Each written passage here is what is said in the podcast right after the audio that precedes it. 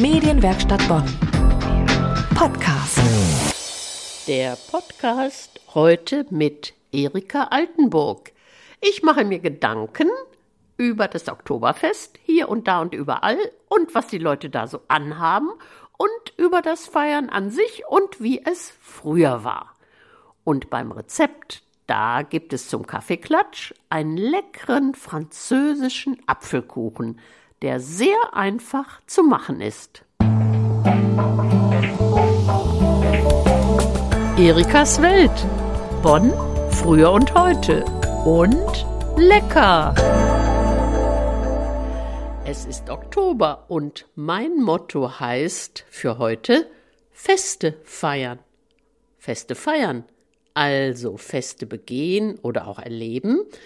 Und Feste feiern heißt tüchtig feiern. Jetzt könnten Sie einwenden, und das in diesen trüben Zeiten mit den ganzen Krisen und so weiter. Ich weiß, ich weiß. Aber gefeiert wurde zu allen Zeiten, solange es ging, also solange es möglich war. Und im Oktober ist offensichtlich das öffentliche Feiern angesagt.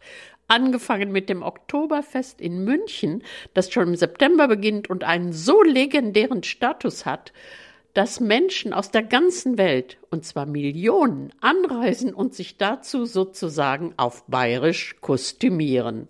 Jedenfalls nenne ich das so. Aber bevor ich auf die Kleidung komme, was ist das Geheimnis von Biertrinken zu gehobenen Preisen aus Riesengläsern? Äh, die anderen sagen, Kölsch wird aus Fingerhüten getrunken. Gut, dazwischen muss es auch noch was geben. Also, Biertrinken zu gehobenen Preisen, dabei im Zelt sitzen und flotte Musik hören – es muss die Stimmung sein. Und was Stimmung ist, das ist gar nicht so leicht zu definieren, also wirklich treffend zu beschreiben. Eigentlich müssten wir das als rheinische Menschen ja wissen. Denn der Karneval, der ist ja hier die fünfte Jahreszeit. Und zu vorgegebener Zeit wird dann eben gefeiert. Und dann ist auch die Stimmung da. Vor allem durch das Liedgut, das immer zum Mitsingen animiert. Jedenfalls ist das so bei mir und dem Erzeugen der Karnevalsstimmung. Aber ich glaube, damit stehe ich nicht alleine da. Aber ich frage mich, wieso zum Beispiel auf Pützchens Markt gerade junge Leute im Dirndl und in Lederhosen ins Bayernzelt geströmt sind. Gut, verkleiden, das machen wir ja auch im Karneval. Jetzt höre ich schon den Aufschrei. Das ist keine Verkleidung, das ist Tradition.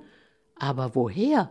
Bäuerinnen hatten in vielen Gegenden praktische Kleidung an, Bauern natürlich auch, also die Bäuerinnen mit Schürzen, an denen Frau sich auch mal die schmutzigen Hände abwischen konnte, und die später schneller gewaschen waren, die Schürzen, als Röcke oder Blusen oder Kleider.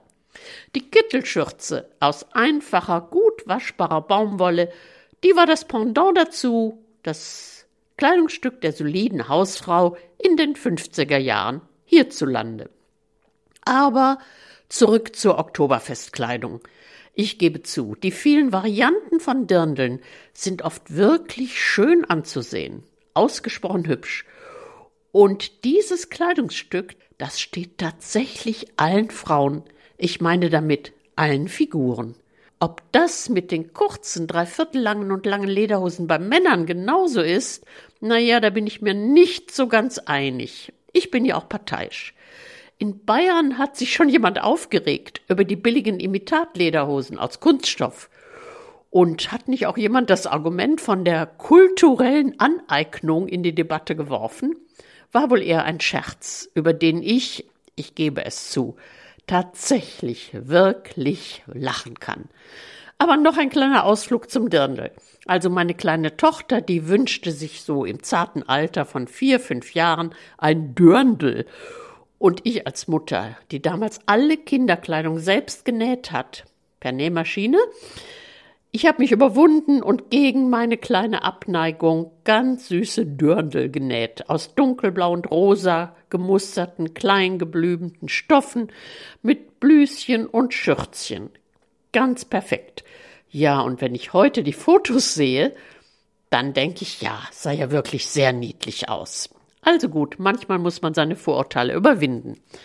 Aber ich gehe jetzt mal in meine Kindheit zurück. Gut, das waren die 50er Jahre. Das ist nun wirklich sehr lange her. Aber ich hatte einen Onkel, Onkel August und Tante Emmy, die waren berühmt für ihre legendären Familienfeste. Und denke, Freunde waren auch dabei. Ich meine, als ich als Kind dabei war, so Mitte der 50er Jahre oder Ende der 50er Jahre, da wurde erzählt, dass früher die Türen ausgehangen wurden, also eine Tür wurde ausgehängt und dann kamen die auf zwei Böcke, das war der Tisch und zwei Schemel oder so, langes Brett drüber, das war die Sitzgelegenheit. Gut, heute wäre das Bierbank und langer Biertisch. Also das gab's da schon, aber als ich dabei war nicht mehr. Aber es gab noch diese nette Sitte, dass gesungen wurde, wenn richtig Stimmung war. Jetzt sind wir wieder bei der Stimmung.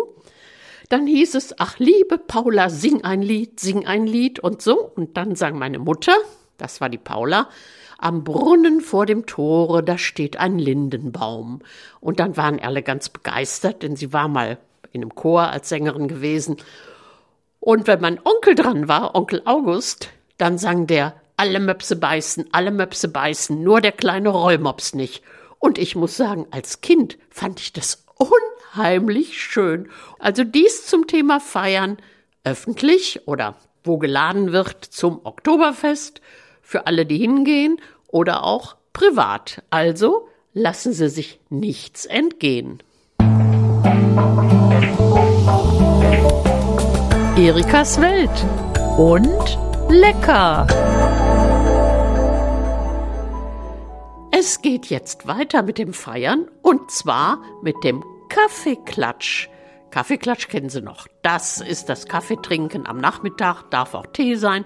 Jedenfalls gehört Kuchen dazu. Vielleicht oder eigentlich auch selbstgebackener. Klar, wenn man jetzt einlädt im Oktober, dann kann man sagen, ja, es gibt noch Pflaumen, also Brummedat wäre angesagt, aber andererseits Appeldart, also Apfelkuchen, das wäre ja auch schön. Und den gibt es in so vielen Varianten. Ich denke dabei an eine französische. Frankreich ist ja immer Bezugspunkt gewesen für das Rheinland, also französischer Einfluss. Da können wir uns drauf berufen ist kein original heimatliches Rezept, aber schon gut angelehnt. Also kurz und gut, ein Rührteig, ganz normal, klein geschnittene Apfelstücke, natürlich Boskop, der eignet sich am besten zum Backen, werden in den Teig gemischt, der kommt in die Form, obendrauf halbierte Äpfel oder große Stücke, schön mit der Gabel vielleicht ein bisschen eingeritzt, sodass die oben drauf liegen. Und dann entweder vor dem Backen oder hinterher so ein bisschen Gelee drauf, Quittengelee oder sonst was Leckeres, Aprikosenmarmelade. Und dann wird das Ganze gebacken. Das genaue Rezept, wie immer, im Podcast. Aber ich kann Ihnen sagen, dieser Apfelkuchen macht nicht viel Arbeit. Sie müssen keinen dünnen Teig ausrollen. Das ist nämlich auch nicht meine Sache aber sehr, sehr lecker. Also laden Sie doch mal wieder zum Kaffee ein. Kaffeeklatsch ist was Nettes, um sich nachmittags zusammenzusetzen. Das war der Podcast heute mit Erika Altenburg.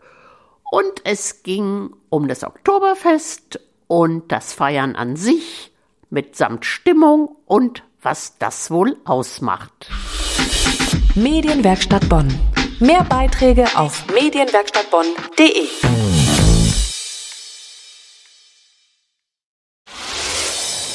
Hi, ich bin Kira aus der Medienwerkstatt Bonn. Wenn du selbst mit dem Gedanken spielst, in die Medienwelt einzusteigen, dann hör doch gerne mal in unseren Podcast Dein Weg in die Medien rein. Einmal im Monat spreche ich mit echten Medienprofis darüber, wie sie es in ihrem Beruf geschafft haben und welche Tipps sie dir geben würden, wenn du selber durchstarten willst.